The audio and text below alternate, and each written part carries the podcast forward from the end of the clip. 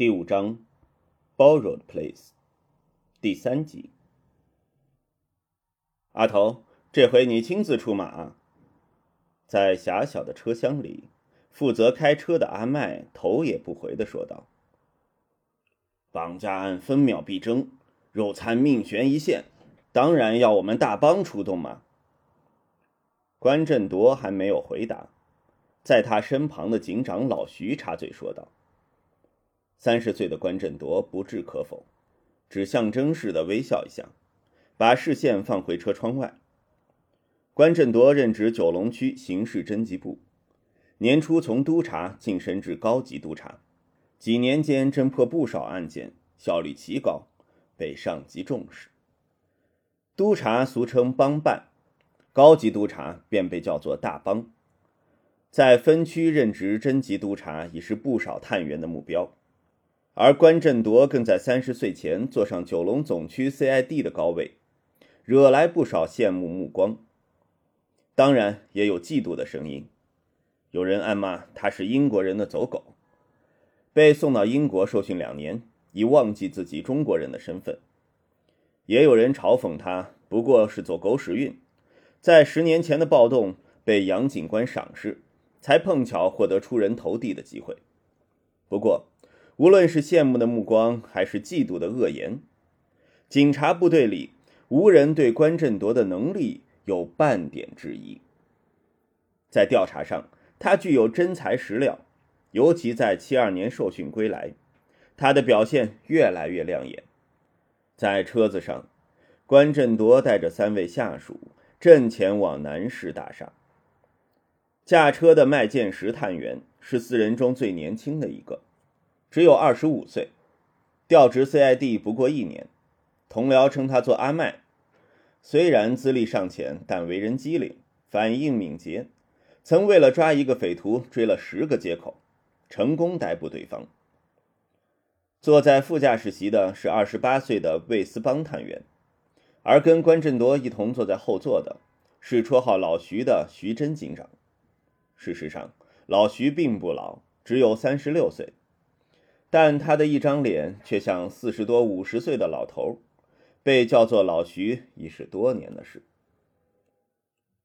关振铎在这次行动启用他们，最主要的原因是这三个人都能说英语。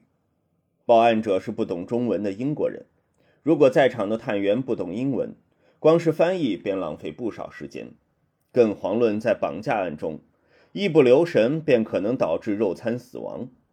纵使警队中报告都要用英文记录，警察入职也有一定的英文水平要求，但实际上英文半桶水的警员不大乏人。警队一直流传着一个笑话：有不懂英文的交通警员要撰写车祸报告，说明两车相撞的经过，结果他在报告上写上 “one car come, one car go, two car kiss”，被上司骂个狗血淋头。棒。追踪电话的仪器你检查过吗？不会像上一次一样出问题吧？老徐向坐在副驾驶席的魏斯邦道：“检查好了。”魏斯邦简洁的回答，语气带点不满。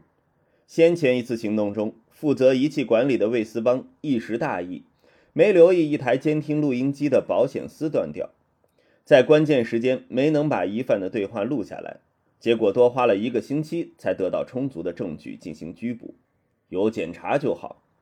老徐似是有心戏弄对方，一再强调：“这次是绑架案，有什么风吹草动，可不能再来一次，人命关天嘛。”我已经检查了三遍。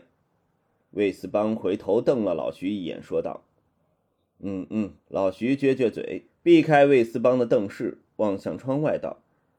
这儿果然是高尚住宅区，看大厦都漂亮的要死，只有有钱人居住，难怪歹徒会打这儿的小孩主意。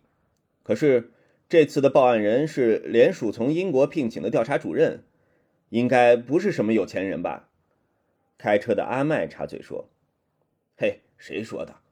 老徐面露鄙夷之色说：“你知道邵氏的 Morris 吧？听说那家伙的家族显赫。”老爸和兄长都有荷兰水盖，不知道是什么议员还是高官。他来香港工作只是挣些实际，几年后回英国进外交部或情报部门之类的。依我看，绑匪会抓那个联署主任的小孩他的背景九成跟那个 Morris 差不多吧。邵氏是警队政治部的绰号，因为政治部的英文名字是 Special Branch，缩写为 SB，跟拍电影的邵氏电影公司所写一样。警队中人都以此为代称。政治部表面上是警队的一个部门，实际上直属英国军情五处，负责反间谍及情报工作。对一般警员而言，政治部成员身份神秘，行动也不会被披露。处理的案件往往在结案一段时间后，旁人才能知道一鳞半爪。老徐口中的 Morris 是政治部的高级警员，父兄都在英国政府工作。霍班被称为“荷兰水盖”的荣誉勋章。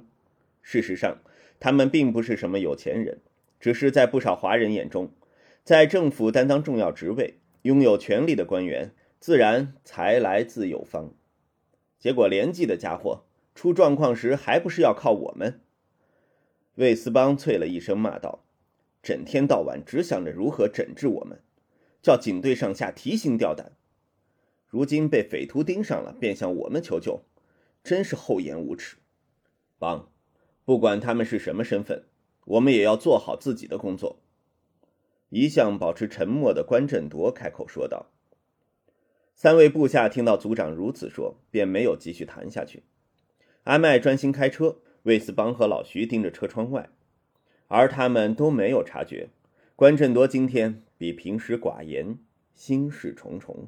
当车子还有一个街口便到达南市大厦时，关振铎对阿麦说：“阿麦，停车。”“咦，阿头还没到啊？”阿麦嘴巴上如此问，手却扭动方向盘，将车子停在路旁。我和老徐下车步行过去，你们两个开车驶进停车场。我们不知道歹徒有没有在监视。”关振铎说：“帮，你跟阿麦对管理员说。”要探望四楼的廖华明消防区长，我和老徐会说约了住在九楼的高级警司坎贝尔，他们已被知会，就算管理员打电话确认，都不会露馅。阿头，连管理员都要瞒，天晓得他们是不是绑匪的同党。关振铎边说边离开车厢，进入大厦后，在四楼走廊等我们。四人先进入南市大厦。一路上没有任何阻碍。阿麦和魏斯邦搭电梯来到四楼，站在电梯前不到一分钟，电梯门再次打开，跟电梯内的关振铎和老徐会合。四人乘电梯来到七楼夏家汉家门前。叮咚，关振铎按下门铃。阿麦在走廊中张望，因为他从没到过高级公务员的宿舍大厦。他住在北角警察宿舍。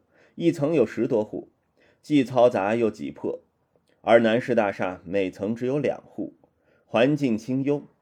他心里不禁叹句：“差别真大呀！”你好，我是九龙侦缉督察关振铎。当大门打开，关振铎出示证件，向开门的夏家汉道。关振铎说的英式英语字正腔圆，在他身旁的三位部下心想：组长果然喝过洋水。光是这口音，对杨警司们来说已有不一样的亲切感。呃，我是夏家汉，请进。夏家汉微微一怔，打量一下门外的四人，在神态紧张的移过身子，让众人进入室内。在大厅里，夏淑兰虽然已经止住哭泣，但仍一脸哀愁，陷在沙发中，对来访的警员没有半点反应。就像灵魂出窍，关振铎张望一下，找到电话机，再向魏斯邦示意，魏斯邦便二话不说，提着装满追踪仪器和工具的肩包，替电话线接上录音和追踪装置。夏先生，你是报案人吧？可否说明一下情况？关振铎、阿麦和老徐坐在长沙发上，跟夏家汉面对面。关振铎念对方的姓氏时。连希尔的 L 尾音都带点英国味道。嗯嗯，夏家汉身子前倾说：“我妻子在十二点四十五分被电话吵醒。夏家汉把从妻子口中听到的话，打电话到学校确认的情形，被发现的校服和头发的经过，一五一十向关振铎说明。毕竟夏家汉也是经验老道的探员，在说明案情时有条不紊。关振铎不用发问，已大致上了解情况。犯人说两点半会再打电话来吗？关振铎瞧了瞧手表，时间是下午一点五十二分，距离绑匪预告的时间还有差不多四十分钟。虽然对方这样说，但他也有可能提早致电。帮，仪器弄好了没有？线已接好，现在测试中，一切运作正常。魏斯邦戴着耳机，向关振铎做了个 OK 的手势。阿麦，你将校服、头发和纸箱收好，上面或者有犯人的指纹或线索。打电话通知鉴证科，派人来取。不过通知对方伪装成货运工人，以免惊动可能监视中的犯人。明白，夏先生，请让我趁着犯人来电前的这段时间，询问一下你们一家的生活情形，看看有没有线索。关振铎态度认真地说：“你们最近有没有遇上任何可疑人物，或者发现任何异常情况？”夏家汉摇摇头说：“没有，我们最近都好忙，经常加班工作，回家也很晚，没见过什么人。我也没有听到过舒兰提起任何不寻常的事。”夏家汉转向妻子，摇了摇他的手臂，问道：“舒兰，关警官问你最近有没有发现可疑的人或事情？”夏舒兰茫然地抬起头，目光扫向前面的警察们。在咬着嘴唇，痛苦的摇头。没有，什么都没有。但这是我的错。你的错？关振铎问。我这些年都只顾着工作，没有好好照顾亚凡，把责任全推给保姆。神是要惩罚我这个失职的母亲吧？我今天早上下班回家，也没有好好跟亚凡说上几句话。天啊，我真是一个差劲的母亲！不，这不是你的错，我也太忽略亚凡了。夏家汉抱住妻子，让他的头埋在自己的胸口。夏先生，可否说一下，除了那位保姆外，还有什么人经常出入你家？关振铎单刀直入的问道。还有一位钟点女佣，她每星期都来清洁两天。我想要这位女佣和那位保姆的个人资料，麻烦你给我他们的名字、住址等等。关警官，你你是怀疑他们跟案件有关？绑架案中跟受害人有经常接触的人都有嫌疑，尤其是尤其是没有血缘关系的佣人。夏家汉本来想反驳，但他却开不了口。身为执法者，他知道关振铎所言非虚。但情感上，他不相信丽兹或那位一脸慈祥的钟点女佣会伤害儿子。我认为他们不会对亚凡不利。不过，为了缩小调查方向，我给你们他们的资料吧。夏家汉站起来，到书房打开抽屉，找出一本记事簿，再回到客厅。保姆叫梁丽萍，杨名丽兹，四十二岁。夏家汉翻开记事簿，说道。梁丽萍，哪一个萍？关振铎边把资料记下，边问道：“这个。”夏家汉把记事簿的一页给关振铎看，下面是他的住址和电话。是的，关振铎、老徐和阿麦抄下资料。女佣呢？关振铎问。女佣叫王代娣，五十岁，旁边的便是了。夏家汉指着记事簿中写着丽兹资料的一页的旁边。阿麦，你打电话到他们家，看看有没有发现。阿麦闻言便走到电话前，拾起话筒。丽兹她一个人住，而且她平时也经常在我们家过夜，她有自己的房间。夏家汉说：“虽然她名义上是孩子的保姆，但她也会替我们打理家务，兼职厨师和管家了。他在一星期有多少天会在这儿过夜？不定，似乎舒兰的工作。”夏家汉回头瞧了妻子，说：“当舒兰在九龙医院值夜班，丽兹便会留在这儿陪雅凡，尤其我有时也会晚归。如果我和舒兰早回家，他便会回去，说不打扰我们一家三口。哎，我没把他当成外人啊。女佣王代蒂呢？她的家庭我不大清楚。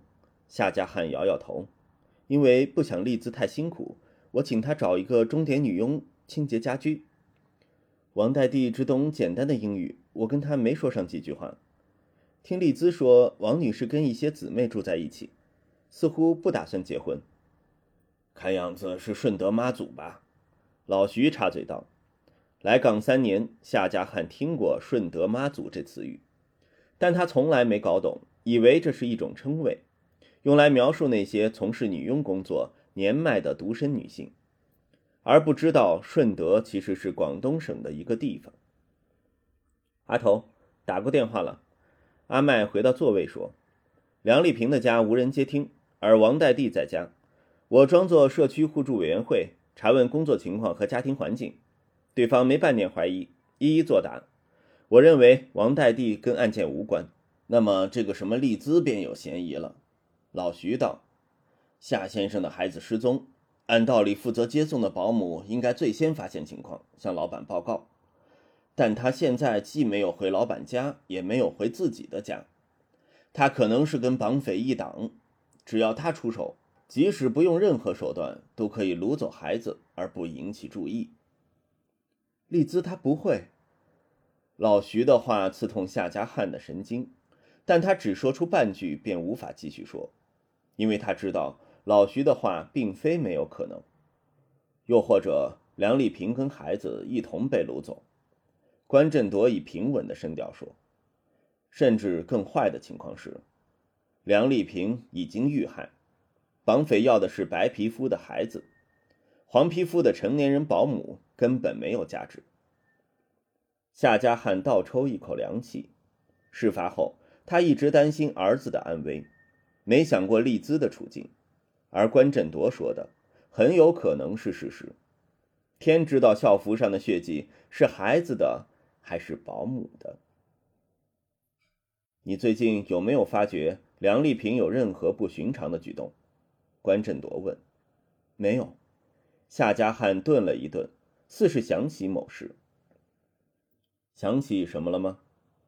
没什么大不了，只是半个月前某天，我下班回家，从浴室洗完澡出来时，看到丽兹在我和舒兰的睡房。她说她有一张购物清单不见了。猜想可能掉在我的房间里。他平时很少进主人房，至少当我回家后，他都不会进去。夏家汉表情有点复杂，说：“我曾想过他会不会是想偷钱，但我点算过皮夹里的钞票，一张都没有少。后来他跟我说在阳台找回清单了，我才发现我真的想太多。所以这保姆真的有嫌疑。”老徐说。不不，夏家汉连忙否认。因为关警官问起，我才想起这件小事儿。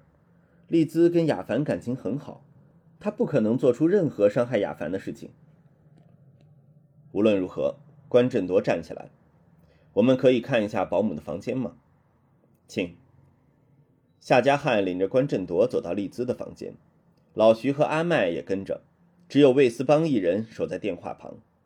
丽兹的房间不大。私人物件也不多，就是有几件衣服、一些日用品之类，没有任何调查价值。众人回到大厅，只能默默地等待绑匪的电话。关振铎没有再问任何问题，像是坐在沙发上沉思。阿麦和老徐偶然在客厅踱步，不想让气氛过于凝重，他们都没有走进窗户，因为他们不知道绑匪会不会在监视着。万一被发现，警方介入。难保歹徒会干脆杀掉肉餐，终止行动。等候期间，鉴证科派人来取走纸箱和校服等证物。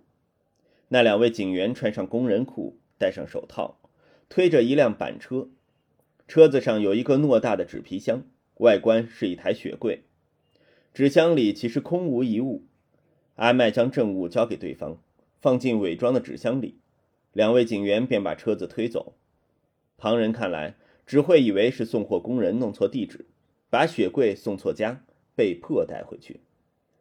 阿麦偶然看到进玄关的架子上有一个廉政公署的纪念奖牌，是夏家汉在上任第二年时，因为顺利侦破多宗贪污案而获得上级嘉许的礼物。阿麦心想，如果旁人看到这一幕，应该会觉得很不可思议。联署的调查主任和警队成员共处一室，并肩作战，就像野猫和野狗联袂对付豺狼。